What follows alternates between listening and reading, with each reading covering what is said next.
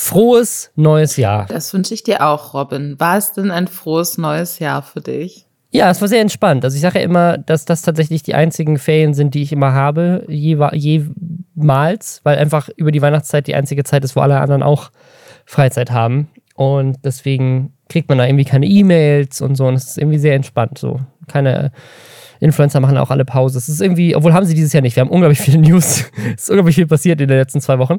Aber dazu kommen wir gleich. Erstmal, Lisa, ich wollte dir eigentlich ein Weihnachtsgeschenk machen. Ach echt? Warum habe ich denn dann keins gekriegt? Das war jetzt traurig. Es ist auf der einen Seite ist es ein bisschen enttäuschend, auf der anderen Seite freust du dich vielleicht auch gleich, dass ich es dir nicht gemacht habe. Und zwar hatte ich Ende letzten Jahres eine dumme Idee, äh, spontan.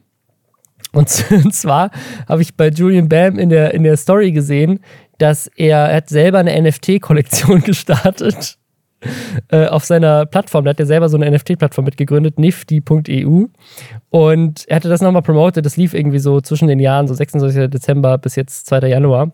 Und ich hatte kurz den Gedanken, weil ich bin auf diese Website gegangen und die Sachen haben ehrlich gesagt nicht so hohe Gebote bekommen, wie man das jetzt vielleicht von anderen NFTs bekommt. Teilweise standen die halt bei so 100 Euro.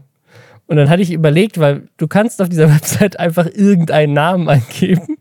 Ich hatte überlegt, ob ich einfach für 100 Euro ein NFT auf den Namen Lisa Ludwig kaufe. und dir das zu Weihnachten schenke. Weil dann würde jetzt auf dieser Website irgendwie, keine Ahnung, bei Julian Bam verkleidet als Rotkäppchen daneben stehen, dass du das für 100 Euro gekauft hast.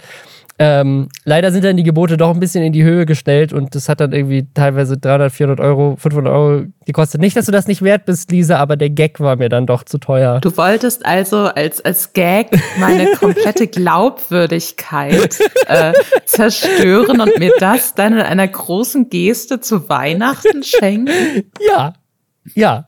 Es ist eine, es ist, es ist so, so Schrottwichtel so ein bisschen. Also nicht, dass die NFTs so beim Schrott sind, sondern eher so, dass du dich an, am allerwenigsten von allen Menschen darüber gefreut hättest. Das beste Schrottwichtelgeschenk, was ich mir mal ähm, durch äh, Tauschen beim Schrottwichteln erwichtelt habe, sind äh, Salz- und Pfefferstreuer in der Form von kleinen hässlichen Porzellankatzen. Und damit herzlich willkommen zu den Lester-Schwestern, zu einem neuen Jahr Geläster. Das hier ist der Podcast, wo wir, wir sind Lisa Ludwig, Journalistin und ich, Robin Blase, Influencer, jeden Samstag für euch das zusammenfassen, was in der letzten Woche im Internet so abgegangen ist, was für Mist Influencer gebaut haben und was für Shitstorms es so gab. Wir gucken für euch all die ganzen Videos, kaufen NFTs, kaufen OnlyFans-Accounts, um euch zu berichten, was so abging und um natürlich drüber zu lästern.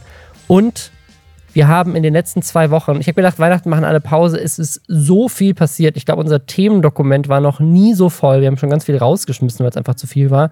Die größte News war auf jeden Fall, dass mehrere YouTuber gesagt haben, sie hören auf. Ich glaube insgesamt sogar vier große YouTuber, teilweise mit die größten auf der Plattform, haben gesagt, es reicht ihnen. Sie haben keinen Bock mehr auf Social Media und auf ihren YouTube-Kanal zumindest. Ähm, das war super spannend. Dann gab es äh, eine Liste der wertvollsten deutschen Influencerinnen, wurde unter anderem von Funk auf Instagram gepostet. Ähm, Leute wandern aus Madeira wieder zurück. Eine YouTuberin ist richtig reich geworden, weil sie ihre Fürze im Glas verkauft. Mehrere 10.000 Euro sind da zusammengekommen. Es wird einen, das hatten wir ja Ende letzten Jahres noch so ein bisschen angeteasert, dass das ja krass wäre für nächstes Jahr. Und jetzt kommt es wirklich. Ein Boxkampf, ein YouTuber-Boxkampf in der Lanxess Arena in Köln wird dieses Jahr stattfinden. Ein riesiges Event. Äh, der Influencer Marvin muss vor Gericht. Äh, ein deutscher Song ist in China viral gegangen durch TikTok. Ja, und dann kommen wir zu diesen ganzen Austritten, wo irgendwie die Hälfte von YouTube Deutschland gesagt hat, sie hat keinen Bock mehr auf YouTube. Bevor wir dazu kommen, einmal Hashtag Werbung. Wusstest du, dass es auch seit Ende letzten Jahres auf Spotify jetzt auch die Möglichkeit gibt, fünf Sterne einem Podcast zu geben? Nee, das ist ja, das ist ja fantastisch. Ja, deswegen hier an dieser Stelle ein Werbespot für uns. Fünf Sterne. Kennen Sie das? Sie sind Hörer oder Hörerin dieses wunderbaren Podcasts Lester-Schwestern und haben dem Podcast noch nicht fünf Sterne auf Spotify gegeben oder auf iTunes. Dann ist das jetzt die beste Gelegenheit. Nutzen Sie unseren Gutscheincode fünf Sterne, für kostenlose fünf Sterne, die Sie uns geben können, um diesen Podcast zu supporten. Kommen wir zu unserer großen News-Übersicht. Wir haben so ein paar kleine News zusammengesammelt, die in den letzten zwei Wochen passiert sind. Wenn wir über all diese im Detail sprechen würden, wäre diese Folge drei Stunden lang. Deswegen fassen wir sie kurz zusammen. Und zwar eine News, die ich richtig krass fand. Minecraft, das Spiel Minecraft, hat als erste Content-Kategorie auf YouTube es geschafft, irgendwie eine Milliarde Mal angesehen zu werden. Also Minecraft-Videos wurden auf YouTube eine Milliarde Mal angesehen. Obwohl, vielleicht nicht Content-Kategorie, Musikvideos wurden auch eine Milliarde Mal angesehen. Also so, so ein Spiel, ein Spiel hat es tatsächlich geschafft, eine, nee, warte mal, das ist nicht eine Milliarde, eine Billion Mal. Ich kann, ich hab's schon wieder verkackt. Es gibt sieben Milliarden Menschen auf der Welt. Und es sind aber mehr als Milliarden. Also, weil es ist, es ist wenn man es ausrechnet, hat jeder Mensch auf der Erde 137 Minecraft-Videos geguckt. Also ich weiß, dass mein Neffe bestimmt schon über 1000 Minecraft-Videos geguckt hat und ich habe vielleicht so fünf geguckt. Deswegen, das könnte dann in der Mitte so hinkommen. Ähm, Miguel Pablo hatte einen äh, Shitstorm Ende des Jahres, weil er auf Instagram gesagt hat, er hätte seine Freundin geschlagen. Das äh, kennen wir aus dem letzten Jahr, das war da mehrfach Thema mit anderen Menschen.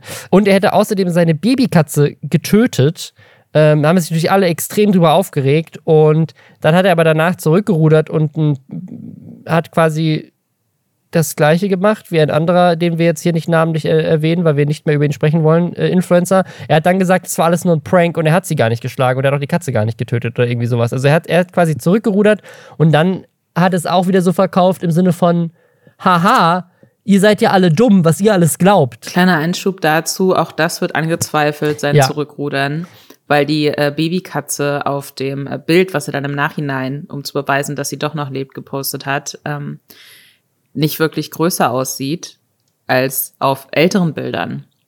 Deswegen kann es natürlich auch sein, dass er sie trotzdem getötet hat und jetzt behauptet, er hätte sie nicht getötet äh, und äh, um das zu beweisen, alte Bilder postet. Aber das ist eine andere Geschichte. Die Real-Life-Guys, ähm, die beiden YouTuber, von denen letztes Jahr einer der beiden Zwillinge tragisch verstorben ist, der, der Philipp, die werden jetzt, also ihr Leben wird verfilmt, beziehungsweise, also ich glaube, das Leben von beiden, schätze ich mal, aber natürlich auch im Kontext von dem tragischen Todesfall letztes Jahr. Und das wird auch gefördert. Es wird so ein richtiger deutscher Film mit Filmförderung ähm, für eine halbe Million. Also da wird ein richtiger Kinofilm draus.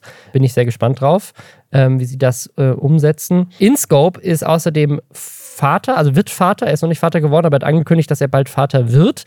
Und äh, das Video war insofern spannend, weil er in keiner Beziehung ist und auch sagt in dem Video, dass das nicht geplant war. Und es klingt so ein bisschen, als wäre das so ein, also äh, keine Ahnung, keine, zumindest keine feste Beziehung gewesen, vielleicht sogar One-Night-Stand oder sowas. Äh, er sagt nicht, wer die Mutter ist. Es gibt im Internet aber Gerüchte, dass das angeblich eine andere Influencerin sein soll, weil die parallel auch gesagt hat, dass sie Mutter wird. Und da haben natürlich Leute so von dem einen auf das andere geschlossen. Ob das stimmt, weiß man nicht. Wir sagen jetzt auch extra ihren Namen nicht, weil wir es halt nicht wissen. Ja, das, äh, das ist auch noch passiert. Also Inscope wird Vater.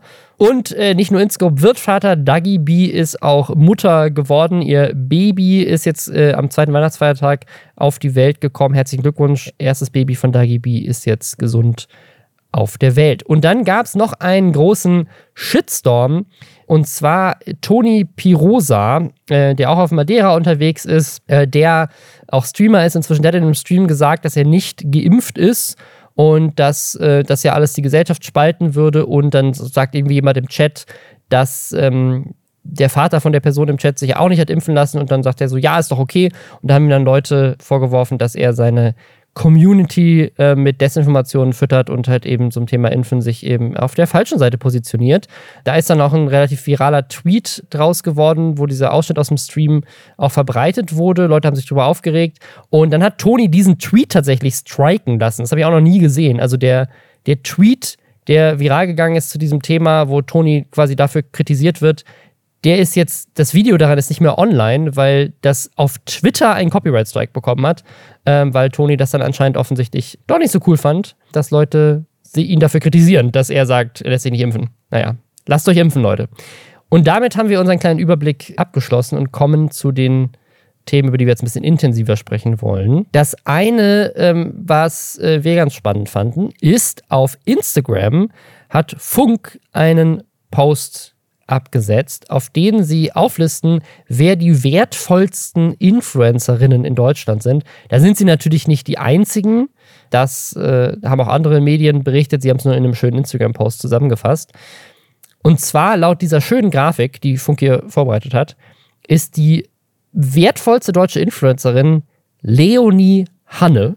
Wer zum Fick ist Leonie Hanne? Ja, das war, hätte ich dich jetzt direkt als nächstes gefragt. Ich wollte erst ihren Wert sagen. Ich habe keine Ahnung.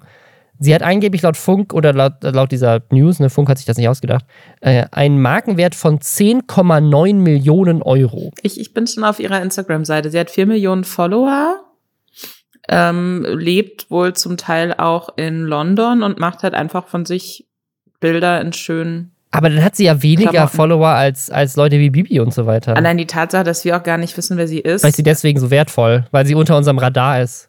Sie scheint aber mehr so international auch zu sein. Also die Sache ist, sie, sie postet auch auf Englisch. Ich könnte mir halt vorstellen, dass dann halt so ein bisschen geguckt wurde, wie viele unterschiedliche ähm, Zielgruppen international mhm. kann sie da gegebenenfalls abgreifen und dass sie deswegen so weit oben ist. Aber jetzt, also ich habe dieses Gesicht auch noch nie gesehen, wobei das auch nichts bedeuten muss, weil es gibt ja sehr viele ähnlich aussehende Gesichter auf Instagram, deswegen. Hm. Ja, also die, die Funk hat das auch in dem, Text mit reingeschrieben. Also das Ranking ist wohl entstanden anhand von Engagement und Followerzahlen. Die haben quasi die 25 erfolgreichsten deutschen Influencerinnen bestimmt und dann finanzwirtschaftliche Werte einbezogen, was auch immer das heißt. Ähm, also die nächste Person auf der Liste hier ist Pamela Reif mit 10,4 Millionen. Und da würde ich jetzt auch schon fast sagen, das glaube ich auch, also ne, die, nicht die Zahl, aber dass Pamela Reif eine der wertvollsten deutschen Influencerinnen ist, weil die halt auch international erfolgreich ist, würde ich auch sagen. Dann ist es Caro Dauer mit 8 Millionen und dann geht es ziemlich steep direkt oder runter auf Platz 4 Nova Lana Love mit 4,4 Millionen, dann Julia Beautix mit 5,3. Das ist jetzt die erste, die ich so ein bisschen, also ich meine, Caro Dauer und Pamela Reif kenne ich auch, aber das ist so die erste, die ich jetzt hier so als klassische Influencerin hätte. Dann ist es Bibi mit 5,2 Millionen. Hätte ich jetzt auch nicht gedacht, dass sie Julia Beautix als wertvoller einschätzen als hm. äh, Bibi. Dann Julian Bam mit 4,4 Millionen, dann Sarah Harrison mit 4,3, Lisa und Lena mit 3,7 Millionen und Miss Bella mit 3,6 Millionen. Und jetzt halt so das Ding, also Sami Slimani, das erwähnt Funk ja auch, finde ich auch toll, dass sie es erwähnen. Das hatten wir, wir hatten ja neulich mal auch so eine Influencer, wie viel verdienen die pro Postliste oder sowas war das, was äh, das Medienmagazin Zapp hier gepostet hatte. Und da wurde das so ein bisschen so okay, ist halt so. Sie hatten, glaube ich, so ein bisschen Kritik auch dran geäußert, aber die Frage, war mehr so die Frage so, okay, wie ist das zustande gekommen? Keine Ahnung. Ähm, hier erwähnt Funk, dass Sami Slimani von allen Leuten das kritisiert hat und gesagt hat, das ist Quatsch. Ich habe auch einen Tweet von Julian Bam gesehen, der, glaube ich, oder was, eine Instagram-Story, keine Ahnung, wo er auch meinte so, hey, wer will mir 4,4 Millionen Euro zahlen? Ich finde das ganz schön interessant aus dem Kontext, dass das natürlich mal wieder, also das hat irgend so eine Betten und Company hat das erhoben, das ist halt eine Marketingagentur, das ist halt eine Agentur, die machen damit Werbung, dass sie halt sagen, uh, wir haben coole Analysen gemacht, äh, bezahlt uns Geld als große äh, Firmen, damit wir Analysen für euch machen über Influencer-Marketing. Aber ehrlich gesagt finde ich, zeigen solche Sachen immer eher, dass diese Agenturen keine Ahnung haben und sich irgendwelche Zahlen aus dem Hintern saugen. Weil das ist ja völliger Quatsch. Wir sollten auch mal irgendwie auch mit Instagram-Posts und so so eine Lester-Schwestern Analyseliste ja. machen. Und dadurch, dass wir ja offenkundig deutlich tiefer im Thema drin sind ja. als Marketingunternehmen wie Batten Company, können wir darüber, über so eine Liste, wo wir auch nicht offenlegen müssen, wie wir auf diese Rang, Ränge gekommen sind, könnten wir so für richtig viel Aufsehen auch sorgen. Dann wird das wieder von lauter Medien aufgegriffen, weil es natürlich immer spannend, den Leuten mhm. zu sagen, hey, mhm. Influ die Influencer, die ihr eh alle doof findet, von denen ihr glaubt, dass sie nicht arbeiten, guck mal, wie viel die wert sind. Und dann haben wir am Schluss eine richtig geile Werbekampagne für unseren Podcast, werden überall äh, medial erwähnt ohne Geld investieren zu müssen. Lass, lass doch so eine Liste machen. Das sind Deutschlands nervigste Influencerinnen. Und dann haben wir auch äh, diverse Engagement-Zahlen, Dislikes und finanzwirtschaftliche Werte zusammengemischt um das zu, zu, analysieren. Nein, aber das ist zu, nee, das funktioniert nicht, weil pass auf, das ist, ähm, das wird als einmaliger Artikel funktionieren, weil dann halt die Fans runterschreiben, wie kacke sie das finden, wer ganz oben ist. Aber was wir ja wollen, ist, dass es ernst genommen wird. Okay. Weißt du, dass Leute dann anfangen, darüber zu diskutieren, so, oh, was bedeutet das jetzt? Wir brauchen eine wirtschaftliche Ernsthaftigkeit dahinter und es darf nicht subjektiv klingen. Ja, okay, dann müssen wir es so machen wie Forbes, ne? So Net Worth. So, so viel Ja, Geld genau. hat Julian Bam heute auf dem Konto. Wir wissen es. Ja. Weil wir diverse Metriken benutzt haben, um das auszurechnen. Ähm, okay, ja, das können wir machen. Wir wollen ja, das ist der große Plan für dieses Jahr. Wir wollen einen Lästerschwestern Instagram-Kanal anlegen, um, da, um solche Sachen posten zu können. Das ist unser Plan für 2022. Dieser Wert, also dieser Markenwert, was bedeutet der eigentlich? Das wird nämlich auch gar nicht in irgendeiner Form hier erwähnt. Also ist das das Geld, was man denen, was man zahlen müsste, um deren Account zu kaufen? Also was hat man dann davon? Weil ohne die ist der Account ja nichts wert. Aber tatsächlich, das ist, es gab ja tatsächlich mal Fälle in der Vergangenheit. Casey Neistat ist jetzt einer, der mir einfällt, aber auch Smosh in den, in den USA vor vielen Jahren schon oder auch äh, Philip DeFranco. Das war in den USA ja mal tatsächlich eine Zeit lang so, dass Unternehmen Influencer gekauft haben. Also Smosh wurde ja tatsächlich einfach von einem Medienunternehmen gekauft für Millionen von Dollar. Und dann wa waren einfach die Leute, die da vorher vor der Kamera waren, halt einfach festangestellt. Und bei Philip DeFranco war das auch mal so. Also die haben damals SourceFed, wurde gekauft vom Discovery Channel. Und die haben einfach dem, ne, keine Ahnung, mehrere Millionen Dollar gezahlt, um sozusagen die Firma zu übernehmen, die da dahinter steckte. Ich kann mir vorstellen, dass es so eine, diese Zahlen so eine Kumulation sind aus dem, was man theoretisch dafür zahlen würde, wenn man den, den Account abkauft, auch wenn das natürlich ähm, überhaupt gar keinen Sinn macht bei Einzelpersonen. Ähm, dann das, was sie vielleicht an Markendeals haben oder an eigenen, ähm, hat Julia Botix, hat die nicht auch so eine Make-up-Marke? Ich weiß, dass Mrs. Bella irgendwie, weil ich das bei meiner Schwester über die Feiertage gesehen habe, ähm, dass sie so, so Nagellack, so Gel-Nagellack, Koops auf jeden Fall hat, wo ihr Name mit draufsteht. Also ich kann mir vorstellen, dass sowas auch mit reinfällt. Also was theoretisch die an Geld dafür bekommen, dass ihr Name irgendwo drauf gedruckt wird auf andere Produkte, ähm, für die sie jetzt nicht einfach nur Werbung machen. Ja, ich glaube, das wird da so ein bisschen zusammengeführt. Bei Julian Bam, der wird da sicherlich auch so hoch gerankt sein, wegen der Netflix-Serie einfach. Vielleicht, ja. Ich meine, sie ja Engagement, der hat auch viel Engagement auf seine Sachen. Aber ich meine, wir könnten doch einfach sagen, für eine Caro Dauer kannst du dir zwei Julian Bams kaufen. Ja. Oder, was ich auch spannend fände, wie viel Geld bin ich denn wert? Betten and Company, könnt ihr das mal ausrechnen? Was ist mein Markenwert? Aber glaubst du, du willst die Antwort hören? Ja, also auf der einen Seite, weil es mich vielleicht deprimiert, auf der anderen Seite, weil ich es dann verkaufen werde. Für wie viel Geld? Ich, ich glaube 10 Millionen, das ist so der Punkt. Da würde ich, da würde ich sagen, okay, ihr könnt, mein, ihr könnt all meine Accounts haben. Könnt sie alle haben. 10 Millionen. Ich gehe in Rente, 10 Millionen. Da ist die Grenze. Dafür mache ich's. Also ich glaube, ich würde, ich würde so meinen mein Wert als Person so bei 7,50 Euro ansiedeln, stand jetzt. Aber schreibt doch gerne mal auf Reddit, was ihr glaubt, was wir wert sind. Wir können doch, wir können doch eine NFT-Auktion machen. Nein, das machen wir nicht. Kauft Lisa Ludwig als NFT. Wie viel ist sie? Nee, man wert? kann ja nicht mich kaufen, man würde eine Urkunde kaufen, auf der Das steht, stimmt. dass ich den Leuten gehöre. Was mich aber zu nichts verpflichtet, weil NFTs so super sinnvoll sind. Äh, nächstes Thema finde ich. Ähm, äh, Iblali, Vic, ähm, der ist aus Madeira zurück und hat dazu auch ein Video gemacht, warum. Und das finde ich ganz spannend, weil das so ein Reverse-Trend ist irgendwie. Wir hatten letztes Jahr unseren Madeira der Woche, vielleicht wird es dieses Jahr der Rückwanderer der Woche, weil Iblali zieht tatsächlich zurück, weil er, und das ist ganz spannend, weil das halt mal so eine ganz andere Sichtweise ist, er findet Madeira halt einfach scheiße.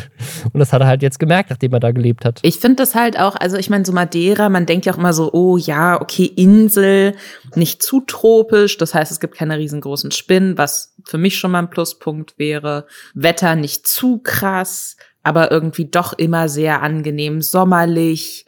Dann hast du da irgendwie deine lokale YouTuber-Bubble. Musst aufpassen, dass du nicht in den Ungekult mit reingezogen wirst, der so eine paramilitärische Sache auf seinem Bauernhof aufbaut. äh, kleiner Scherz. Da fällt die ganze Zeit Aber- der Strom aus. Wahrscheinlich sind das einfach andere Geheimdienste, die äh, bei ihm sabotieren. Internet ist einfach überlastet auch. So irgendwann ist Schluss. Ähm, nee, aber das ist wirklich, also es ist ja, ich glaube, das war für viele irgendwie so das Gefühl von wegen, oh, dann lebe ich auf einer Insel und dann kann ich von da aus arbeiten in so einer traumhaften Umgebung. Das ist ja super geil. Und das äh, überrascht mich jetzt dann aber auch wieder gar nicht.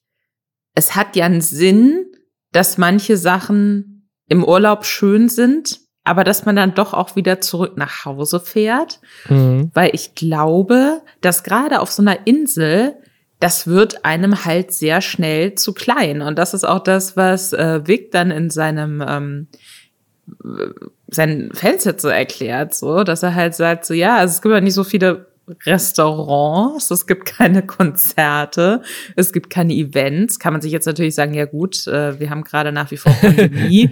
da ja. hat er jetzt irgendwie zumindest ist er auf einer Insel. Ja, aber ich weiß auch trotzdem nicht, aber ich meine, das ist halt, die Insel hat oh, knapp eine Viertelmillion Einwohner, ne? Also das ist ja so, als, also ne, ich denke mal auch in Deutschland, in den meisten Städten, die so 250.000 Einwohner haben, gibt es jetzt nicht große Konzerte, ne? Weiß ich nicht. Ne? Gibt's denn, geht da, geht da irgendwie, keine Ahnung, was sind Bands, die Iblali mag?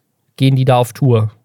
Ja gut, aber dann bist du halt zwei Stunden auf der Autobahn. Ja, und, das ist halt auf der Insel, geht das halt nicht. Ne? So. Da fährst du halt, fährst du halt dann nach in die nächste Großstadt, ja. Was für mich am witzigsten war diese Sache, dass, dass er halt seit so was, was der, was offensichtlich seine Madeira-Aufenthalt dann das Genick gebrochen hat, war die Tatsache, dass er auf Tinder niemanden gefunden hat. Weil anscheinend die Leute, die er da gesehen hat, wahlweise hatte er keinen Bock auf die oder die hatten keinen Bock auf ihn. Und da stößt du dann natürlich relativ schnell an deine Grenzen auf so einer Insel. Auch da wieder, ich weiß es nicht, wie, wie ist Dating in der, in der deutschen Stadt mit 250.000 Einwohnern, ne? keine Ahnung. Aber ähm, ne, im Zweifel ist halt der nächstgelegene Ort dann die Möglichkeit, jemanden kennenzulernen. Muss man ein bisschen Auto fahren. Auf einer Insel geht das halt nicht, ne? Kannst du nicht am portugiesischen Festland irgendwie Leute. Nee, da ist dann halt, wenn du deinen Umkreis erweiterst, dann werden dir halt nur noch Wale oder so angezeigt. Das ist natürlich schwierig. Ja, also das, also ich, ich kann ihn verstehen, ne? Und ich muss auch sagen, ich finde es cool, dass er es irgendwie versucht hat. Ich meine, so auswandern oder so, ich, irgendein Teil von mir, auch wenn ich äh, sehr zufrieden bin, ähm, mit dem, wo ich, wo ich lebe, findet das schon irgendwie so cool, so Abenteuer, ne? Einfach alle Sachen packen, irgendwo hinziehen. Aber gleichzeitig ne, ich meine, er ist halt flexibel genug äh, man hat anscheinend auch die Mittel, um das halt mal zu machen und dann auch wieder zurückzuziehen ohne Probleme. Ganz ehrlich, bevor ich auswandern würde, aber vielleicht ist das, ist das dann auch weniger Abenteuer und weniger Content für YouTube. Ich würde doch mal vorher googeln, ob es da Events und Konzerte gibt und Restaurants und äh, du kannst ja bei Tinder, glaube ich, auch einstellen. Keine Ahnung, ich habe Tinder seit zehn Jahren nicht mehr genutzt, aber kann man bei Tinder nicht einstellen, oder geht das inzwischen nur noch mit Premium oder sowas? Dass man irgendwie so halt, dass man so tut, als wäre man an einem anderen Ort. Das geht doch, oder? Äh, das geht nur, wenn du Tinder Gold hast. Okay, aber hätte er sich nicht lieber Tinder Gold holen können als ein Flugticket und einfach mal ausprobieren, ob er vielleicht den, quasi so, ob, ob da einfach Leute angezeigt werden für ihn. Was halt auch, was halt auch nochmal spannend ist, äh, da haben wir jetzt noch gar nicht drüber gesprochen, aber das war auch ein Punkt, der, den er so aufgemacht hat, dass er es am Anfang super geil fand, ne? Und das spricht ja auch so ein bisschen für diese Urlaubssache. Ja, oh, hier ja, ist ja. alles viel ruhiger, ganz anders. Dann sitzt du halt zum fünften Mal in dem einen italienischen Restaurant und denkst irgendwann so, hm, okay. Aber gleichzeitig, und das hatten wir ja als Thema auch schon sehr, sehr oft in einem Podcast, es ist natürlich auch so ein bisschen die YouTuber-Ungelinsel. Und da ja, kann ich ja. mir schon vorstellen, wenn du damit dann mit irgendjemandem aus diesem Umfeld Probleme hast, dass du dann sehr schnell dir auch isoliert vorkommst. Und ja, das hat ähm, er eben auch so gesagt, dass sich wohl ähm, viele von ihm distanziert haben, dass wohl schlecht über ihn geredet wurde. Jetzt kann man natürlich sagen, gut, wenn man irgendwie mitten in der Pandemie auswandert und sich gegen irgendwelche Einreisebeschränkungen so da so durchschlängelt und dann noch irgendwie Fuck the System in einem Post dazu schreibt, dann kann ich schon verstehen, dass viele Leute sagen, hey Bruder, äh, gar nicht mal so cool irgendwie, mhm. aber ähm, es muss da auch irgendwie Beef gegeben haben. Und das finde ich dann schon auch spannend, weil ich dann direkt so im Kopf hatte, wie äh, Vic irgendwie so, keine Ahnung, durch die eine, ich stelle es mir jetzt so vor, durch die eine Hauptstraße von Madeira so schlendert und er denkt sich so, ich habe so Hunger und ich möchte unbedingt in einem Restaurant essen gehen und dann guckt er so links und rechts aber bei allen fünf Restaurants sind die Tische dann jeweils äh, schon von YouTubern, die ihn nicht mögen, besetzt. Und niemand lässt ihn mit an einen Tisch. Und dann schleppt er sich so traurig weiter. Knurrende Magen. So stelle ich mir das vor ein bisschen. Ja, also er sagt ja selber, er hat irgendwie viel gelernt in der Zeit und ich, ich glaube, man, ne, wenn man es nicht, wenn er es nicht gemacht hätte, dann würde er ja nicht wissen, dass es ihm dann da nicht gefällt. Ne? Also klar, man hätte so ein bisschen Research hätte man vorher machen können, so okay, ja gut, Restaurants gibt es ja nur drei Stück und Tinder ist leer. Ne, du weißt es ja trotzdem nicht, wenn, nicht, wenn du die Erfahrung nicht gemacht hast. Ne? Vielleicht wäre dann für immer so der Gedanke im Hinterkopf gewesen, so, mh, hm, hätte ich da mal auswandern sollen, weil das wäre eine geile Zeit gewesen, so, ne? Und keine Ahnung, am Ende des Jahres, wenn er da irgendwie am Anfang glücklich war und es ihn jetzt finanziell nicht zu sehr belastet, da irgendwie hin und her, her zu ziehen, dann ist es ja vielleicht eine Erfahrung, keine Ahnung. Aber mal gucken. Also finde ich spannend, weil das, er ist der allererste, von dem ich das jetzt so, so gehört habe. Ne? Also ich habe von Unge noch nie gehört, dass er Probleme hat mit Dating oder mit der Restaurantauswahl. Aber vielleicht, vielleicht ist das für ihn eh anders, weil er eh selber vegan kocht. Und es gibt, gab auch in Köln vorher nicht genug vegane Restaurants für ihn, weiß ich nicht. Vielleicht ist Deutschland doch gar nicht so scheiße. Weißt du, was auch nicht scheiße ist? 14. Oh. Wir fangen das Jahr Die, direkt okay, wieder. jetzt schon. Ich nominiere diese Überleitung. schon jetzt zur ekligsten Überleitung des Jahres in diesem Podcast. Ich bastel dir zum Ende des Jahres einen Preis dafür, Robin. Ein echter Preis zum Anfassen, kein NFT. Äh, okay, also ich, ich lese euch jetzt mal diese Überschrift vor. Influencer retires from selling farts after heart attack scare. Also Influencerin hört auf, ihre Fürze zu verkaufen, nachdem sie aus, fast einen Herzanfall hatte. Sie macht jetzt aber was anderes. Äh, stattdessen verkauft sie jetzt Furz-NFTs. Sie, verk sie, verkauft jetzt Furz-NFTs. Und davor, die Überschrift ist fast 45.000 in einer Woche. Influencerin verkauft ihre Fürze im Glas. Und das war aus dem Dezember. Also, hier ist eine Frau, Stefanie Matto heißt so, die ist eigentlich äh, Reality- er ist ein amerikanischer Reality-TV-Star, die ähm, hat bei so einer Serie mitgespielt, die heißt 90 Tage verlobt oder sowas, 90 Days Fiancé. Und äh, nachdem ihre Reality-TV-Karriere da vorbei war und sie hat viele Follower gemacht hat, so wie man das heutzutage macht, gehst zu Reality-TV, machst viele Follower, hat sie sich dann überlegt, okay, ich verkaufe jetzt ähm, meine Fürze in einem Glas. Die ist 31 Jahre alt und damit verdient sie ihr Geld. Und äh, tatsächlich hat sie inzwischen über 200.000 Dollar angeblich damit gemacht und äh, musste sich aber, damit sie diesen unglaublichen, diese unglaubliche Nachfrage erfüllen konnte, musste sie als Diät einfach halt extrem viel Zeug essen, was dafür gesorgt hat, dass sie viel furzen konnte und das war dann aber so ungesund, dass sie vor lauter Fürzen äh, Angst hatte, dass sie ähm, tatsächlich einen Herzanfall hat. Und äh, weil sie hatte so viel Druck auf dem Bauch und es kam dann nach oben, sie konnte nicht atmen. War in Wirklichkeit war es einfach nur ein sehr großer Furz. Hat sie jetzt gesagt, sie hört damit auf und verkauft jetzt stattdessen Furz-NFTs. Und ich, ich finde, wir haben am, am Anfang des Jahres jetzt schon damit das Jahr getoppt. Es kann nicht besser werden. Es ist natürlich die Frage, ob man das jetzt als positiv wahrnimmt oder als negativ. Ich glaube, was wir alle daraus lernen können, ist, dass äh, man nicht so viele Proteinshakes trinken sollte, weil man da einfach wirklich äh, Magenprobleme mitbekommt. Wusste ich vorher nicht, weiß ich jetzt. Ich, ich finde, sie, sie ist für mich ein ziemlich guter Troll, muss ich ganz ehrlich sagen. Ja, also ich respektiere ihren Hassel und, und ich finde allein, dass sie jetzt Furz-NFTs verkauft, zeigt nochmal mehr, was für eine absolute Scheiße NFTs sind. Und ähm, deswegen klatsche ich in die Hände und sage Stefanie, herzlichen Glückwunsch. Ähm, nee, ich, ich, und ich unterstütze sie darin. Ich finde das absolut, ich finde das schön. Also ich, ich frage mich, ich frage mich so ein bisschen, ich möchte kein Video davon sehen oder so, aber ich frage mich so ein bisschen, wie das konkret funktioniert hat und was die Leute dann damit machen. Also es ist sicherlich ein Fetisch, äh, bin ich mir sehr sicher. Ähm, aber dann macht man dieses Glas auf und dann riecht man da einmal dran und dann hat man dafür super viel Geld ausgegeben und das. Wir haben auch gar nicht gesagt, wie viel Geld, also warum sie 200.000 Dollar damit verdient hat. Eine Dose Furz kostet 885 Euro. Ja, siehst du mal, ne? Also ich meine, gut, es sind auch irgendwie so Blütenblätter und so eine Notiz da irgendwie mit drin, aber das ist ja schon, das ist ja schon sehr teuer für so, ne, für so ein bisschen Luft, würde ich jetzt sagen. Aber äh, alter FDP-Spruch, der Markt regelt alles. Und deswegen, wenn der Markt ein Interesse an diesem Angebot hat, dann sage ich äh, herzlichen Glückwunsch, Stefanie Matto. Viel Erfolg. In ihrer Instagram-Bio nennt sie sich selber Fatrepreneur. Also statt Entrepreneur, Fatrepreneur sie spielt halt einfach schon extrem damit. Ansonsten postet sie halt so einfach TikToks mit der Caption Day in the Life of a Girl Who Sells Her Farts in a Jar.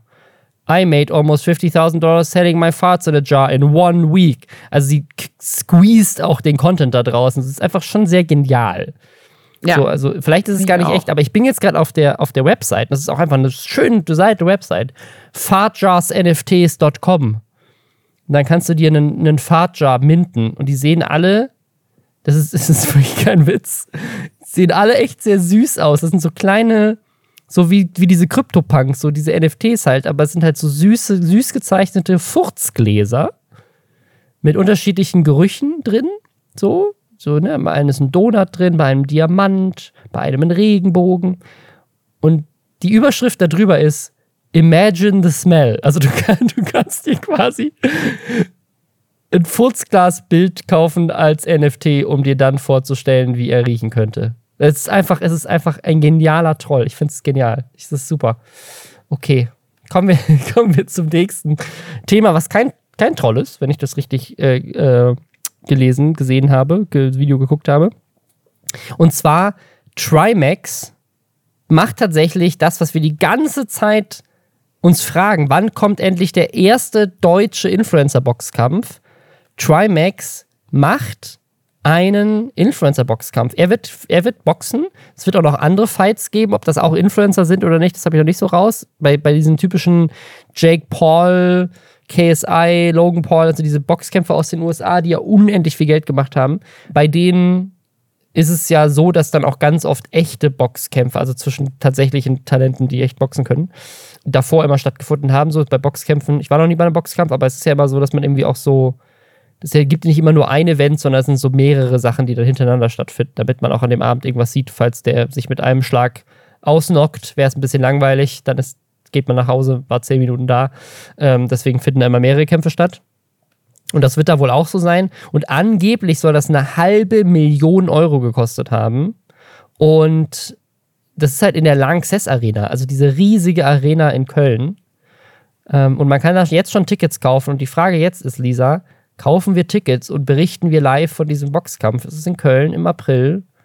Gucken, ob man das, ob das Omikron-mäßig stattfinden darf. Aber ähm, wir können jetzt für, äh, für 46 Euro in die Loge. Ich habe sehr wenig Zeit. Und äh, wenn ich bedenke, was das letzte Mal passiert ist, als ich für eine Influencer-Sache nach Köln ja, fahren stimmt. wollte, mit einem öffentlichen Verkehrsmittel und dann in Wolfsburg gestrandet war, in einem unfassbaren Sturm. Obwohl ich mich eigentlich nur mit Julian Bam betrinken wollte, was mich bis heute noch traurig macht. Ich muss sagen, ich finde Boxen auch so ein bisschen langweilig, wenn es zumindest so ein MMA Käfigkampf wäre. Sowas habe ich mir schon mal live angeguckt in Berlin. Das war richtig geil. Da wird auch weiter getreten und geschlagen, wenn jemand blutet. Das respektiere ich. Boxen ist für mich so ein bisschen so das Schachspielen der körperlichen Betätigung. Ich weiß, dass es sehr anstrengend ist und dass es eine Kunst ist. Aber ich muss sagen, dass ich auch so Trimax und äh, seinen äh, Kontrahenten, das interessiert mich einfach nicht. das ist wirklich, ich finde die beiden auch so, no offense. Aber das ist, wenn ich mir ein PS3 Boxspiel kaufe mit so halb lizenzierten Figuren, dann sind die beiden so die Standardcharaktere, die mir beim, keine Ahnung, bevor man die Charaktere dann irgendwie personalisiert. So sehen die beiden auch aus. Und ich glaube, das wird alles total ehrenhaft. Dann wird so ein bisschen dreimal draufgehauen, dann ist es vorbei und dann umarmen sich alle und dann, das war der Boxkampf. Mich überrascht es auch, weil ich, also der, der, der gegen ihn boxen soll, das ist äh, Mickey TV. Ähm, so rund 700.000 Abos, auch so ein Streamer, Gamer. Der ist jetzt nicht so ultra relevant, würde ich sagen, jetzt im Verhältnis zu Trimax. Also ne, auf YouTube jetzt nicht, hat er nicht so die großen Views. Ich weiß nicht, wie es auf Twitch aussieht. Ich, da habe ich schon ein paar Mal gesehen. Ich glaube, der hat schon gute Zuschauerzahlen und so. Aber Trimax ist schon noch so, eine, so ein Level drüber, würde ich sagen. Aber der, also bei dem läuft es auch gut, ne? Ähm, aber äh, die, die beiden zusammen, ich hätte die jetzt nicht so als so die ich glaube, das sind beides relativ liebe Leute. Weißt du, was ich meine? So, weiß nicht, dass liebe Leute nicht boxen können, aber ich hätte bei dem Influencer-Boxkampf eher so. Ich, also ich, meine Theorie ist ja, dass der Logan Paul und, und Jake Paul, dass das so gut funktioniert, weil Leute sehen wollen, wie der auf die Fresse kriegt. Ja. So, Leute zahlen dafür Geld und kaufen sich das im, im Pay-TV, weil sie sehen wollen, wie Jake Paul verprügelt wird. Und dann ist es immer überraschend, dass er dann trotzdem gewinnt. Ob das so, äh, keine Ahnung, die da keine Ahnung, ob das irgendwie gefixt ist oder nicht, aber am Ende des Tages ist er dann anscheinend doch gar nicht so ein schlechter Boxer, von dem, was ich so gehört habe. Äh, ich weiß es nicht, ne? Also ich würde, ich, ich hätte tatsächlich mehr Bock darauf, wenn wir wirklich, keine Ahnung, Leon Mascher gegen Mimi. So. Das wäre doch, das wäre doch amü amüsanter, weil man einfach so den Beef aus dem Internet in so einen Boxring tragen würde und man, ne, das, das hätte irgendwie was. Ich würde gern ähm, die Top 4 der wertvollsten Influencerin in so einem äh, 2 gegen 2 Kampf sehen. Ja, aber, aber, aber sozusagen statt, statt Körpergewicht geht es nach finanziellem Gewicht. Das heißt, Julian Bam und Dougie B dürfen zusammen Tag-Team-mäßig Caro Dauer verprügeln, weil sie doppelt so viel wert ist wie die beiden zusammen. Also weil sie ist so viel wert wie die beiden zusammen. Finde ich super. Cool. Machen wir. Finde ich, ist eine hervorragende Idee. da, da würde ich, dafür würde ich nach Köln fahren auch. auch hier wieder ein Pitch für dich, Trimax, kannst du gerne umsetzen, schenken wir dir. Nee, wir verschenken hier gar nichts mehr, Robin. 2022 wird das Jahr, wo ich nichts mehr umsonst mache. Das ist jetzt wirklich, das ist mein Neujahrs. Okay. Auftrag für mich selbst. Ich möchte weniger arbeiten, aber wenn ich arbeite, dann wird es nicht umsonst sein. Deswegen, Trimax, wenn du das machen möchtest, dann ähm, kannst du schon ein bisschen Geld in die Hand nehmen. Ja, eine halbe Million hat er ja schon ausgegeben dafür, dann kann er uns das ja geben. Ähm, ja, wer auch äh, vielleicht ein bisschen Geld in die Hand nehmen muss, ist der Influencer Marvin. Der wurde nämlich ähm, ja, verklagt, kann man das sagen, angezeigt. Also der hat ähm, ein, äh, hat so ein Video gemacht, das ist schon ein bisschen älter, wo er sich einen Doktortitel eintragen lässt in sein Perso, glaube ich, ähm, den er aber gar nicht hat. Ne? Also quasi ein, ähm, er hat sich quasi das gefaked. So. Und das ist ja Urkundenfälschung. Also er hat wohl auch eine Urkunde vorgelegt, glaube ich, wenn ich mich richtig erinnere, damit er diesen Doktortitel bekommt. Aber das war halt eine gefälschte Urkunde oder sie haben sie einfach gar nicht gecheckt. Ich weiß es nicht. Auf jeden Fall hat er halt irgendwas gemacht, was natürlich eigentlich nicht erlaubt ist. Seine Argumentation ist, er hat das gemacht aus journalistischer Unterhaltung. Also er hat das quasi gemacht, um einmal sozusagen offen zu legen, dass die Behörden das gar nicht prüfen und dass einfach jeder sich eintragen kann. Und auf der anderen Seite, um halt daraus dann auch Content zu machen. Und ähm, das Ganze geht jetzt für Gericht. Äh, und er stellt das so ein bisschen so dar, als würde er quasi damit für die Pressefreiheit so ein bisschen kämpfen, weil er sagt, was dürfen Journalisten tun? Das ist irgendwie so ein Präzedenzfall. Also darfst du als Journalist eine Straftat begehen, um dann zu sagen, guck mal, wie einfach es war, diese Straftat zu begehen. Also ist das dann, ist das dann nicht investigativer Journalismus so ein bisschen? Finde ich interessant. Bin ich mal gespannt, was dabei rauskommt, weil das kann natürlich auch sehr gefährlich werden. So. Und du einfach, wenn Leute sich einfach darauf berufen dürfen, hey, ich habe einen Presseausweis, ich darf das, weil ich schreibe da hinterher einen Artikel. ich, also ich stelle mir jetzt schon so ein Experiment vor. Ich habe zehn Jahre lang als Drogendealer gelebt. Für diese Doku. Äh, klingt nach einem Weißtext, Robin. Ich bin mir sicher, das ist schon mal passiert. ähm, ja, und jetzt, das, das, das Ding ist, er macht ja jetzt ein, macht er ein Video gemacht, wo er das so angekündigt hat. Und das ist halt so ein typischer Marvin-Fashion. Hat er ein Video gemacht, in dem er sagt: Hey, ich habe in ganz Berlin Plakate aufgehängt und aufhängen lassen, in denen angekündigt wird, dass am 14.01. beim Amtsgericht Tiergarten mein Prozess stattfindet. Und mache jetzt dieses Video, in dem ich euch sage, dass am 14.01. am Amtsgericht Tiergarten mein Prozess stattfindet. Aber ähm, mir wurde verboten, Werbung zu machen für dieses Event. Deswegen wollte ich euch nur darauf hinweisen, dass es an dem Tag da stattfindet. Aber bitte kommt nicht. Also, was natürlich ein Aufruf ist, da hinzukommen. Ich bin mal gespannt, ob er dafür dann die nächste Anzeige bekommt. Weil ich kann mir vorstellen, dass die das bei dem Gericht nicht lustig finden, wenn dann so eine Horde Teenager vor dem Gericht steht. Wenn sie, also weiß nicht, ob sie das explizit gemacht haben oder ob ihm das einfach so gesagt wurde. Oder ob das von ihm auch ein Troll ist. Vielleicht ist es gar nicht verboten, das zu kommunizieren.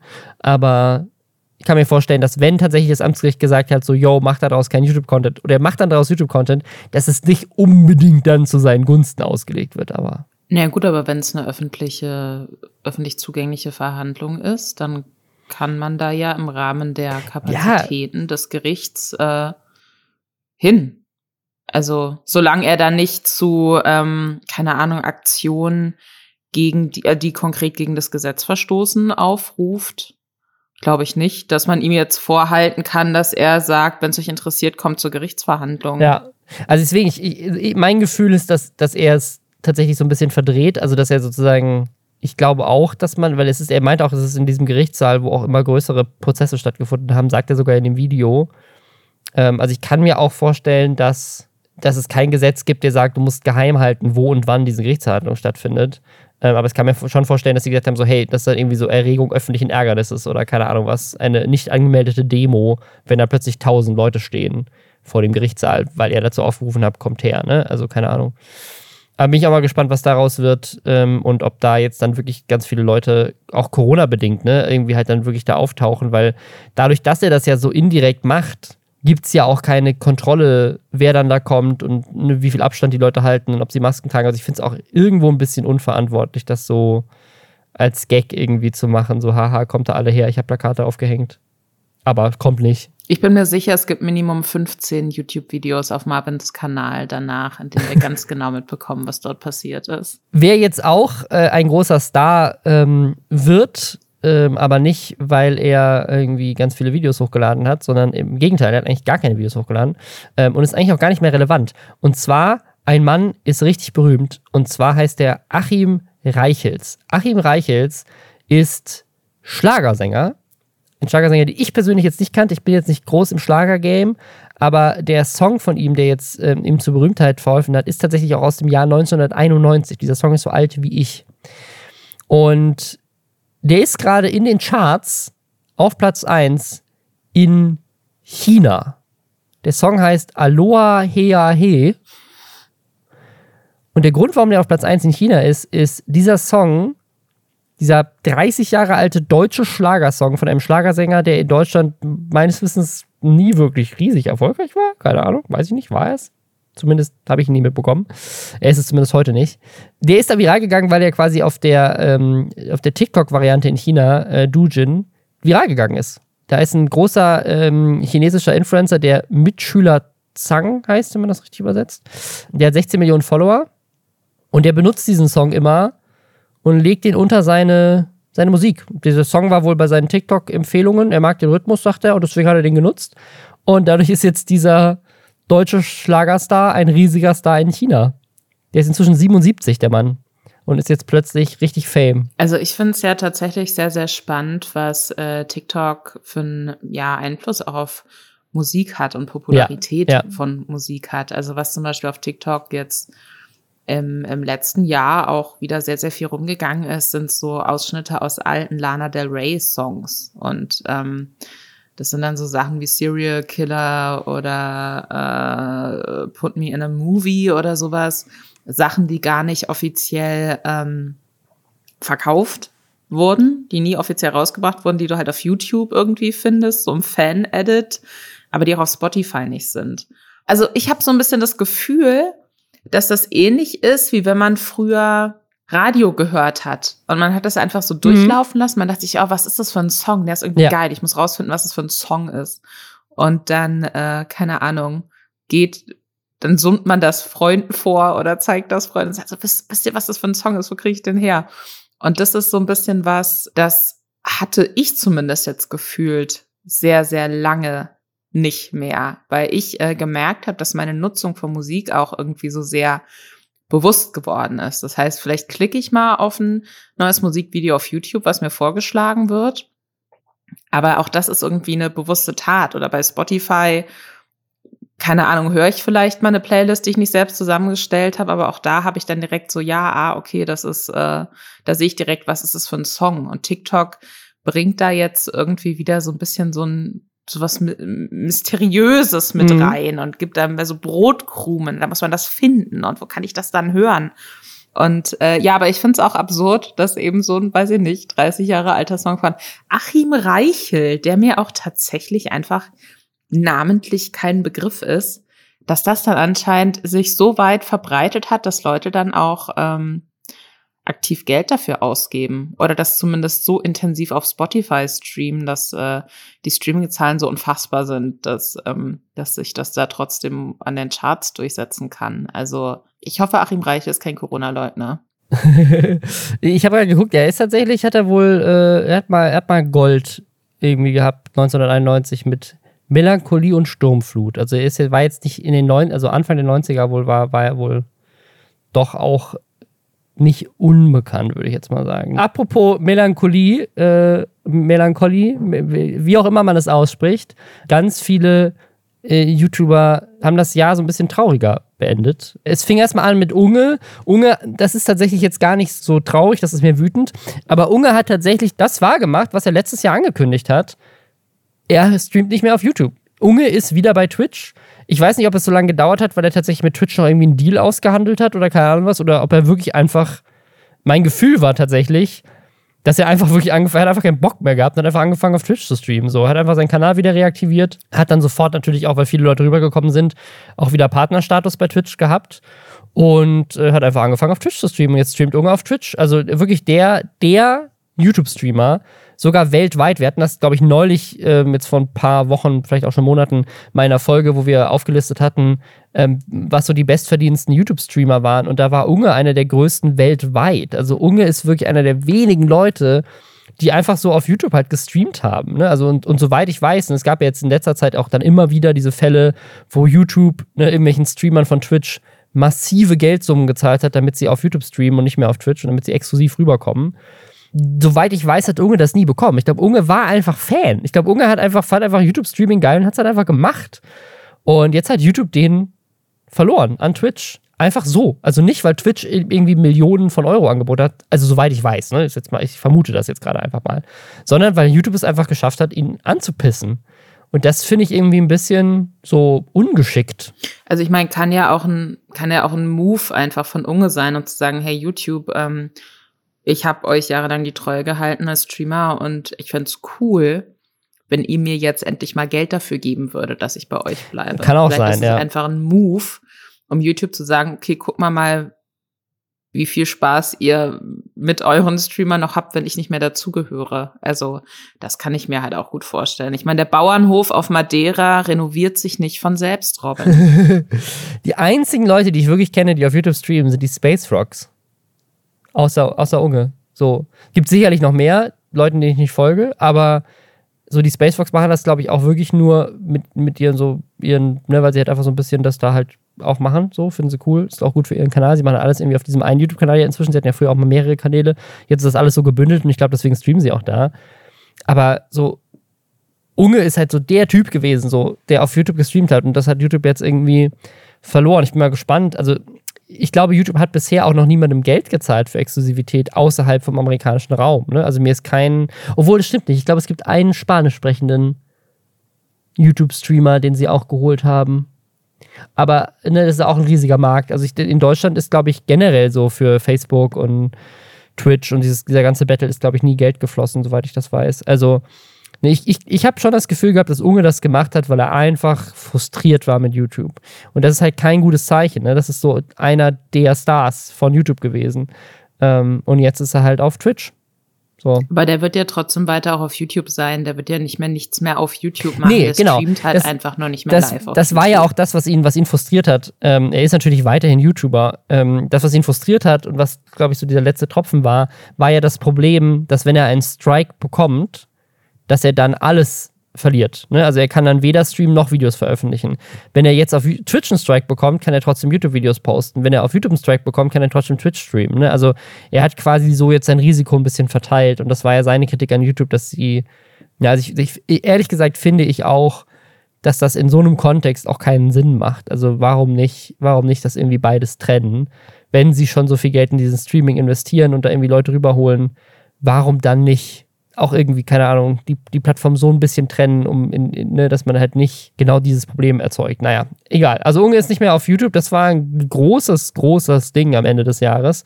Umgekehrt dann hat Papa Platte, einer der größten Twitch-Streamer, angekündigt, dass er jetzt YouTuber wird. also er hatte schon die ganze Zeit einen YouTube-Kanal, aber ähm, und dieser YouTube-Kanal war ja letztes Jahr auch so ein bisschen Teil eines Dramas, weil Papa Platte gesagt hat, er möchte nicht mehr, dass andere so hungriger Hugo und so diese Highlight-Twitch-Kanäle, dass die nicht seinen Content von Twitch nutzen auf YouTube, weil er gerne selber auf seinem YouTube-Kanal Twitch-Highlights posten möchte. Ähm, da war schon so ein Ding, so, hey, ich möchte irgendwie mehr auf YouTube machen. Ich glaube, Papa Blatt hat auch so ein bisschen an Relevanz auf Twitch verloren im letzten Jahr. Ähm, vielleicht auch unter anderem deswegen, weil er, keine Ahnung, weil er nicht mehr groß Teil von irgendwelchen Highlight-Kanälen war, weiß ich nicht.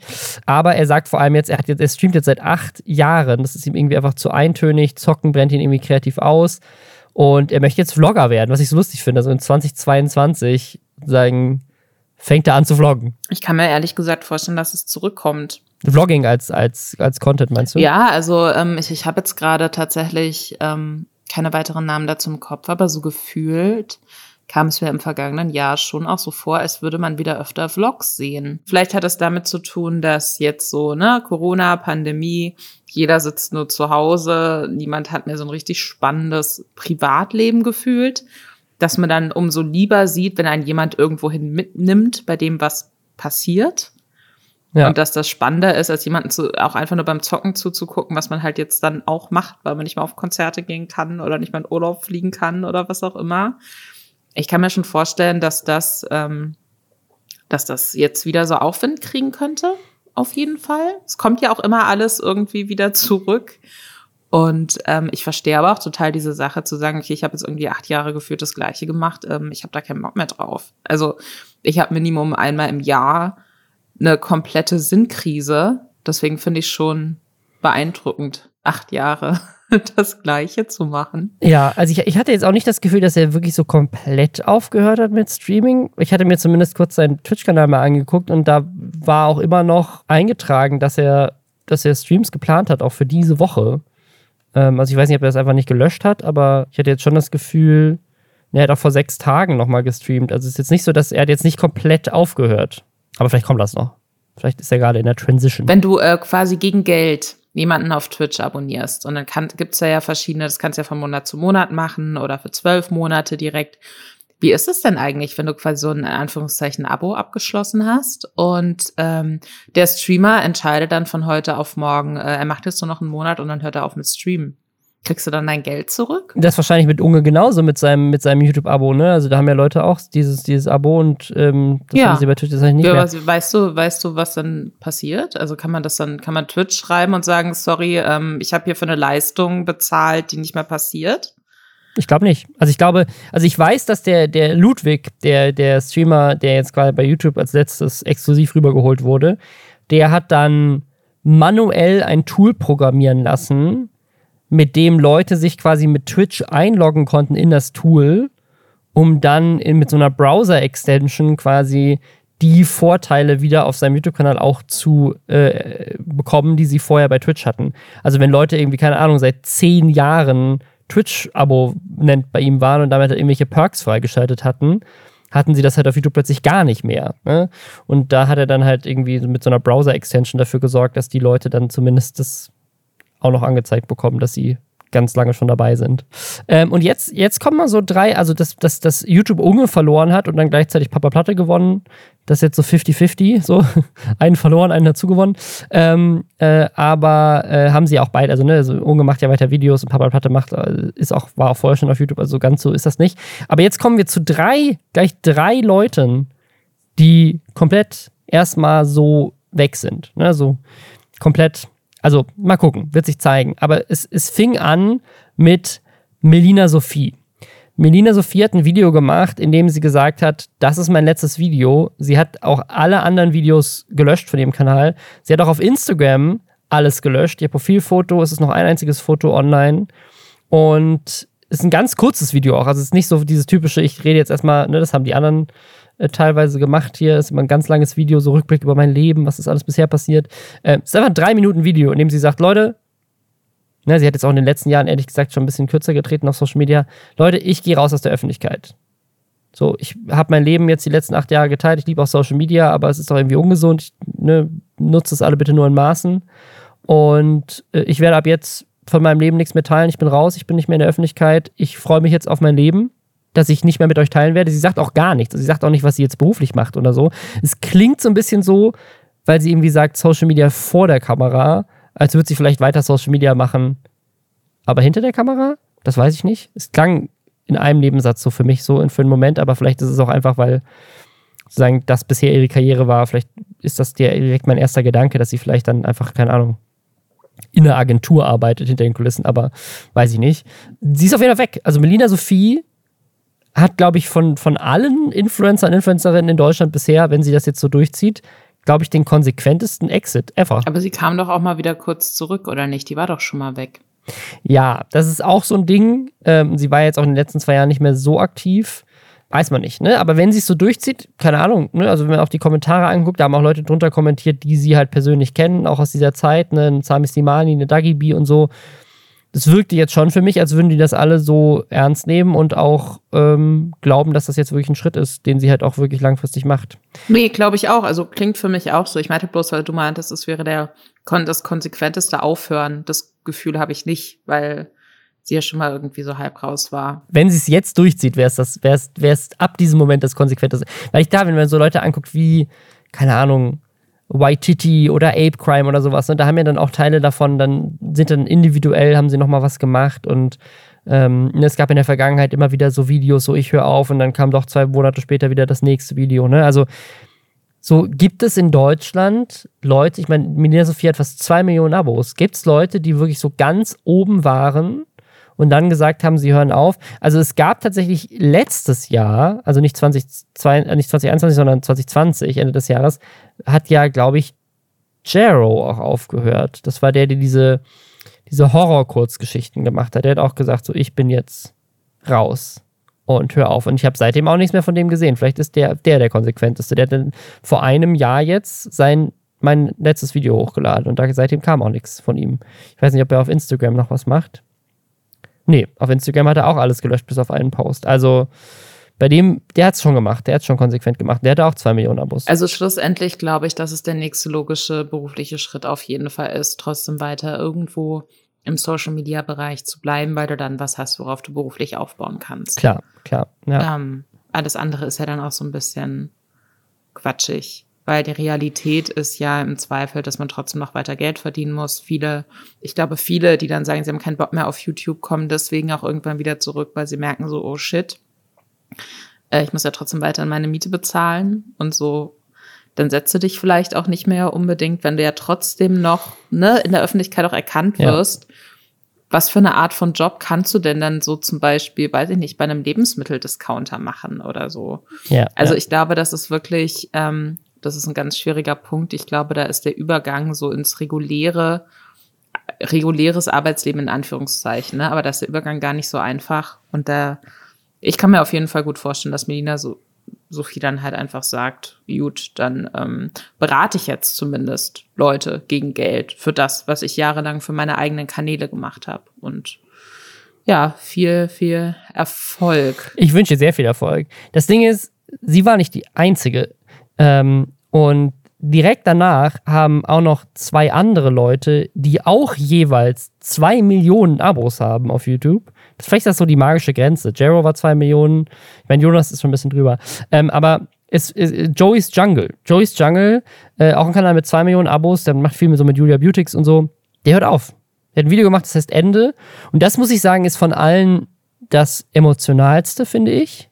Also von Melina Sophie, da sieht man am Ende auch, sie hat, glaube ich, so ein bisschen Tränen in den Augen, dass sie jetzt irgendwie da sich verabschiedet. Aber das von Joey's Jungle ist schon ziemlich dark irgendwie, ne? Also so dark auf so eine ehrliche Art und Weise. Also, was er eigentlich beschreibt, sind in diesem Video, ist fünf Minuten lang, es ist einfach nur ein Shot von ihm am Meer und es ist mit Voice-Over und er guckt einfach quasi fünf Minuten lang in die Kamera ähm, oder so an der Kamera vorbei. Und das, was er beschreibt, finde ich, klingt so jetzt ferndiagnosemäßig. Äh, schon einfach krass nach Burnout oder, oder eine Depression, keine Ahnung. Es ist einfach so, er hat einfach keinen Bock mehr auf die Art und Weise, wie sein Leben ist. Mir war es zum Teil so ein bisschen zu schwurbelig. Da war ich mir nicht ganz sicher, was soll das jetzt bedeuten. Ähm, aber die, die, die Emotion dahinter verstehe ich total gut. Also auch ja. so dieses zu sagen, okay, ich, ähm, ich will nicht, ich habe das Gefühl, ich kann mich nicht mehr dran erinnern, wann war ich denn das letzte Mal glücklich. Ja, ja. Oder ich, ähm, ich bin im Urlaub und bin mal zwei Wochen raus und dann komme ich zurück und merke irgendwie, dass ich Panik kriege. Ja. ja. Und das, ähm, das kann ich super gut nachvollziehen, tatsächlich. Also an solchen Punkten war ich auch schon in meinem Leben. Und das Mutigste und Beste, was man dann machen kann, ist zu sagen, nee, dann muss ich jetzt was ändern, weil ja. offensichtlich läuft so nicht weiter. Und ähm, das fand ich tatsächlich sehr, sehr stark, das Video. Auch, auch wenn, ne, manchmal ist dann schon auch so sehr auf dramatische Formulierung und was wohnt in uns selbst und so, da war ich dann so ein bisschen raus. Aber die Emotion dahinter verstehe ich total. Ich meine, er hätte auch einfach sagen können, ich mache jetzt einen Monat Pause oder sowas. Ne? Also es, es klingt schon sehr viel finaler. Ich weiß nicht, ob er nochmal wiederkommt. Also er hält sich so ein bisschen mehr offen als Melina Sophie. Ne? Also Melina Sophie sagt ja einfach, yo, ich bin raus, ich mache das nie wieder. Äh, er, er sagt so am Ende vielleicht bis bald. Ne? Also ich glaube, für ihn ist es so, ich muss jetzt erstmal gucken, dass es mir besser geht und wenn es mir besser geht, dann mache ich vielleicht auch anderen Content oder mache ab und zu mal Content oder was weiß ich. Ne? Also es wirkte schon so ein bisschen, als würde er sich das offen halten. Es ist aber halt so dieses Ding, also ich kann es absolut nachvollziehen. Mir geht es ehrlich gesagt, also im letzten Jahr ging es mir öfters mal so, wie es ihm, äh, also wie ich jetzt wahrnehme, dass es ihm geht, dass ich das Gefühl habe, so ich mache viel zu viel, ich habe viel zu viel zu tun und würde eigentlich gerne meine Zeit äh, auch auf andere Sachen fokussieren und so weiter. Ne? Ich mache einfach so viele Sachen gleichzeitig ähm, sei es jetzt irgendwie mit einem Podcast oder mit als Influencer oder als YouTuber oder als Moderator oder als Geschäftsführer von einer Firma oder als Familienvater. Weißt du, es ist so, so, so viele Verantwortungen auf einmal manchmal. Das, das Problem ist, ich habe immer das Gefühl, ich kann das gar nicht, was er macht. Also ich könnte gar nicht jetzt sagen, ich höre jetzt mit allem auf weil auch so viel da dran hängt. Ne? Also bei, keine Ahnung, mhm. das, ne, also auf YouTube zu sagen, ich bin jetzt raus, ich höre auf, ist ja so ein bisschen das Ende von der Karriere. Also es ist ja, ne, klar, wir haben jetzt gerade gesagt, Melina Sophie macht vielleicht was anderes im Social Media Bereich, aber es ist ja nicht so wie ein Job kündigen. Ne? Es ist nicht so wie, ich arbeite jetzt bei einer Firma, der Job erfüllt mich nicht mehr, ich habe ein bisschen Burnout, ist irgendwie kacke, ich mache jetzt mal irgendwie zwei Monate Sabbatical und bewerbe mich in der Zeit bei drei ähnlichen Firmen und mache dann den Job da, wo es vielleicht ein bisschen geiler ist und reduziere vielleicht meine Stunden oder sowas. Ne? Wenn man privilegiert genug ist, das zu machen, geil. Aber so mit YouTube aufzuhören, es sei denn, du machst dann irgendwas anderes auf Social Media, ist ja wirklich wie eine komplette Karriere wechseln. Das ist so wie ich war gestern Programmierer und nächste Woche bin ich jetzt aber Lehrer oder sowas. Ne? Also es ist ja wirklich, du gibst ja quasi das, die Essenz auf von dem, was du vorher gemacht hast. Und nicht einfach nur den Arbeitgeber. Ja, das ist das, was ich meinte, ne? Also, das ist halt, das ist schon, krasser Schritt. Für mich klang es jetzt nicht so bei Joey's Jungle, dass, dass er da Bock, gar keinen Bock mehr drauf hat, wie du auch schon meintest, sondern eher so, okay, irgendwas muss sich ändern und es ja. kann sich nichts ändern, wenn ich trotzdem in diesem selbstgeschaffenen Hamsterrad drin bleibe. Ja, ja. Jetzt habe ich so eine Begrifflichkeit verwendet, die bei so Scam äh, Schneeballsystem Leuten immer, komm aus dem Hamsterrad raus. Scheiße, Mann. Ähm, nee, aber ich, äh, also ich finde, ein ganz, ganz wichtiger Punkt von dem, was du gerade gesagt hast, ist, man muss es sich leisten können. Ne? Und ich glaube, es gibt einfach unfassbar viele Menschen mit auch noch mal deutlich, ist immer doof, sowas zu vergleichen, aber mit deutlich weniger ähm, ja formbaren Jobs und Arbeitstagen als als Leute, die äh, Content Creator bei YouTube sind. Und, ähm, und die fühlen dasselbe wie Joey's Jungle. Und die denken sich auch, gerade, ich finde, gerade Pandemie war ein guter Zeitraum oder ist ein guter Zeitraum dafür, um sich zu denken, Moment, was mache ich eigentlich den ganzen Tag? Ja, was ja. ist denn mein Leben? Wenn ich jetzt auf die letzten zwei Jahre zurückgucke, dann habe ich halt ausschließlich gearbeitet eigentlich. Und ich, für mich ist, ne, was ja auch immer dann um die Suche, was macht mich glücklich? Für mich persönlich geht es überhaupt nicht mehr darum, was macht mich glücklich. Für mich geht es nur noch darum zu sagen, äh, wann fühle ich mich endlich mal taub und habe nicht das Gefühl, permanent schreien zu müssen. Mhm. Und ähm, das ist irgendwie so ein Ding, ich finde es total wichtig zu wissen, wann man mit etwas Schluss machen muss oder wann man sich eine Pause nehmen muss. Und es ist aber auch wichtig zu wissen in diesem Zusammenhang, dass äh, viele sich das nicht leisten können. Ja. Einfach so. Und weil man verschiedene Verpflichtungen hat, weil man verschiedene Verantwortlichkeiten hat.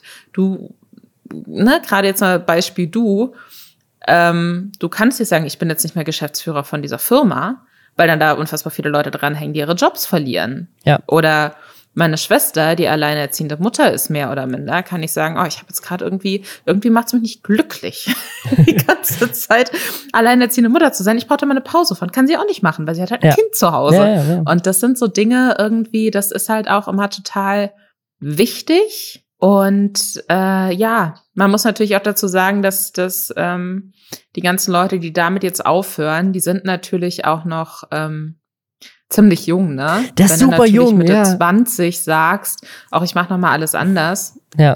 dann ist es was anderes, als wenn du das keine Ahnung, mit 50 sagst oder so. Ja. Ich glaube, man muss auch davon weggehen zu denken, okay, man committet sich jetzt mit Mitte 20, Anfang 30 auf eine Sache und dann muss man bis, bis zum Ende durchziehen, bis man irgendwann stirbt.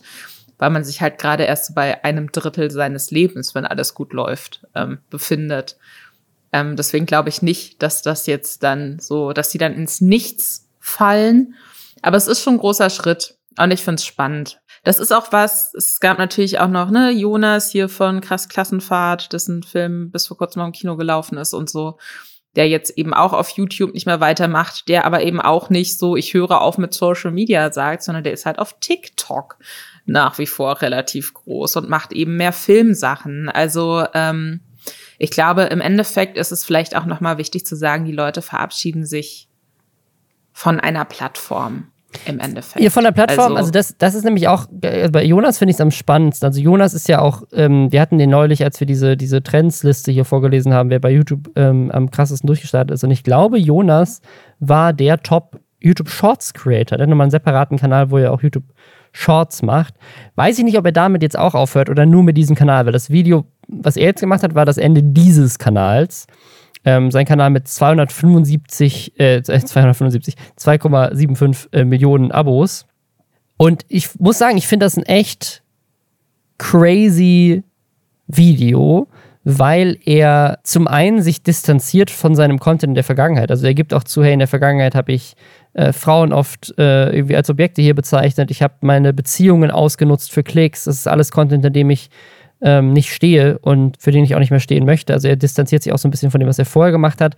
Klar, er ist super erfolgreich mit seiner Firma, mit der er auch krasse Sachen produziert, die auch irgendwie dann bei Join und was weiß ich im Kino laufen. Er ist auf, auf anderen Social Media Accounts, glaube ich, auch immer noch aktiv. Und ich könnte mir auch vorstellen, dass er bei, bei seinem Shorts-Kanal auch weitermacht. Also er hat auch vor einer Stunde auf seinem Shorts-Kanal noch einen Short hochgeladen. Also es scheint wirklich nur um diesen Haupt-YouTube-Kanal zu gehen, mit dem er angefangen hat, um halt diese längeren Videos. Und ich glaube, das ist auch ganz spannend. Ne? Also YouTube verliert hier gerade einen seiner krassesten Longform-Video-Creator an sich selbst, wo er jetzt Shortform-Content macht. Aber was ich bei ihm auch noch spannend finde, und das habe ich bisher noch gar nicht gesehen, und das finde ich sehr, sehr cool. Und deswegen Props an ihn. Also Props an ihn dafür, dass er sich von seinem ehemaligen Content distanziert. Props für diese Entscheidung, aber Props vor allem, was er jetzt damit machen möchte. Er macht nämlich einen 180 Grad Twist auf diesem Kanal. Er möchte weiterhin Content auf dem Kanal machen, aber macht jetzt einmal in der Woche ein Video zum Thema Tierquälerei und Nachhaltigkeit. Weil er gedacht hat, hey, der Kanal hat 2,75 Millionen Abos, wäre schade, den irgendwie verschenken zu lassen. Jetzt setze ich den für was Wohltätiges ein, so ein bisschen. Ne? Mach halt Content um ein Thema, was mir persönlich auch wichtig ist, womit ich vielleicht was belegen kann. Und klar, von den 2,75 Millionen Leuten werden wahrscheinlich eine Menge gehen. Das sagt er auch in dem Video. Aber wenn vielleicht ein paar tausend, paar zehntausend bleiben, dann hat es wenigstens noch was Gutes und die Reichweite ist nicht verschenkt irgendwie. Was ich auch irgendwie eine krasse Aktion finde. Keine Ahnung, bin ich mal gespannt. Also er wird ja weiterhin auf jeden Fall auf Social Media aktiv sein. Ähm, nur dieser eine Kanal scheint ihn halt nicht mehr zu erfüllen. Auch eine krasse Entscheidung, weil das sicherlich ja trotzdem immer noch für viele Einnahmen gesorgt hat auch. Also ich muss halt immer sagen, ich bin so ein bisschen ähm, zynisch, ähm, was so dramatische Videos, äh, ich mache Schluss, bla bla bla, Videos angeht, wenn dann einfach nur andere Videos kommen. Das Ding ist halt nur, die Videos sind ja so anders. Mal gucken, wie lange er das durchhält oder ob er es dann noch, ob er das jetzt für ewig plant also klar, er hätte, er, vielleicht hat er auch einfach gesagt, so, hey, ich habe keinen Bock mehr auf meinen Content, ich möchte jetzt anderen Content machen und ich frame das ein bisschen dramatisch, damit es viele Klicks kriegt und Leute dann den neuen Content gucken. Aber das Gefühl hatte ich jetzt nicht, weil der neue Content, den er macht, ja jetzt nicht hochkommerzieller Content ist, ne? Also er macht jetzt keinen Content, wo man das Gefühl hat, okay, ne, er hat vorher Gaming gemacht, jetzt macht er Vlogs, so. Aber er, er, ne, er zeigt jetzt halt einfach auf, was so Kacke ist und macht jetzt so ein bisschen journalistische Berichterstattung über Leid in der Hundeindustrie. Das finde ich, äh, das finde ich auf jeden Fall, finde ich als Idee gut. Ich, ich finde generell, vielleicht ist es ja auch der Beginn ein bisschen von so einer, ich möchte nicht sagen Trendwende, beim deutschen YouTube gab es ja davor auch schon, aber das dass es eben mehr auch so äh, Video-Essays vielleicht auch gibt, wo, was ich mir immer noch wünsche für Deutschland, viel, viel mehr, was ich auch ähm, letztes Jahr in einer Folge gesagt hatte, als es irgendwie um so äh, ja das Nutzen von ähm, von äh, Material, so Reaction-Material irgendwie, mhm. was, was man nicht selbst gedreht hat, dass ich mir da wünschen würde, dass man da irgendwie dann so größere Geschichten halt draus macht und mehr so in eine Commentary-Richtung geht. Es war ein krasses Ende des Jahres nochmal mit viel Veränderungen in dieser YouTube-Szene und ich bin mal gespannt, ob sich das noch weiter durchzieht dieses Jahr, ob mehr Leute sagen, hey, ich mache jetzt lieber Shortform-Content oder ich habe keinen Bock mehr auf YouTube, weil so viel auf einmal habe ich auch noch nie erlebt. Vielleicht liegt es auch an der Pandemie, aber vielleicht ist es auch ein Trend, der jetzt irgendwie losgestartet wird. Ich meine, viele haben es natürlich auch zum Ende des Jahres so als Abschluss irgendwie gemacht. Vielleicht kommt dann übers Jahr hinweg da auch nichts mehr bis Ende nächsten Jahres, aber äh, Ende diesen Jahres. Aber mal gucken. Vielleicht können wir jetzt zum, zum Ende dieser ersten Folge im neuen Jahr nochmal ganz kurz so eine Sache formulieren, was wir glauben, was 2022 das ganz große Ding ähm, in der Influencer-Welt wird. Was glaubst du, wird das ganz große Ding 2022 in der Influencer-Welt? Ist das jetzt meine, also meine zynische Antwort oder meine, was ich mir wünschen würde? Was ich mir wünschen nee, die, würde. Die, was, was du für realistisch hältst. Für realistisch. Was, was du glaubst, das passiert.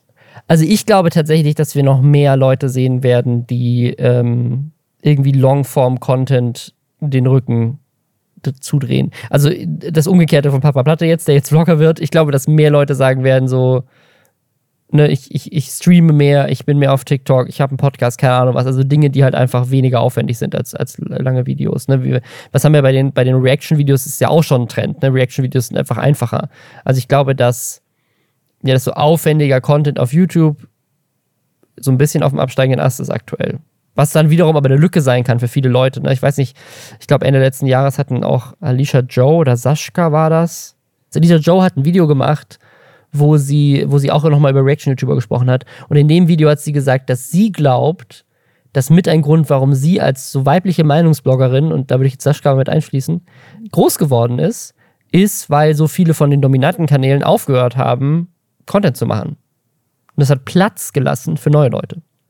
Das finde ich spannend. Vielleicht ist das ja, ist das dann das Phänomen, was entsteht. Vielleicht sehen wir einfach neue Gesichter, weil jetzt einfach große Kanäle aufhören. Ne? Also wenn jetzt, ich meine, wir drei, vier Kanäle, die irgendwie über zwei Millionen Abos haben, plötzlich einfach keinen Content mehr posten, hinterlässt das ja auch irgendwo eine Lücke, vielleicht für kleinere Leute, die dann die neuen Stars werden. Wer weiß. Also ich glaube, es wird viel, viel mehr konstruierte Influencer-Beziehungen geben und äh, Influencer-Babys.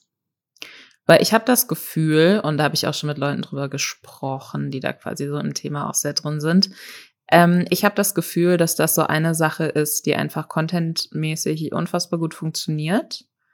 So, und die auch dann gut funktioniert, wenn man eben, weiß ich nicht, ein bisschen negativen Backlash bekommt, wenn man allzu viel in der Welt herumjettet gerade oder es einfach nicht genug geile Veranstaltungen gibt, bei denen man dabei sein kann.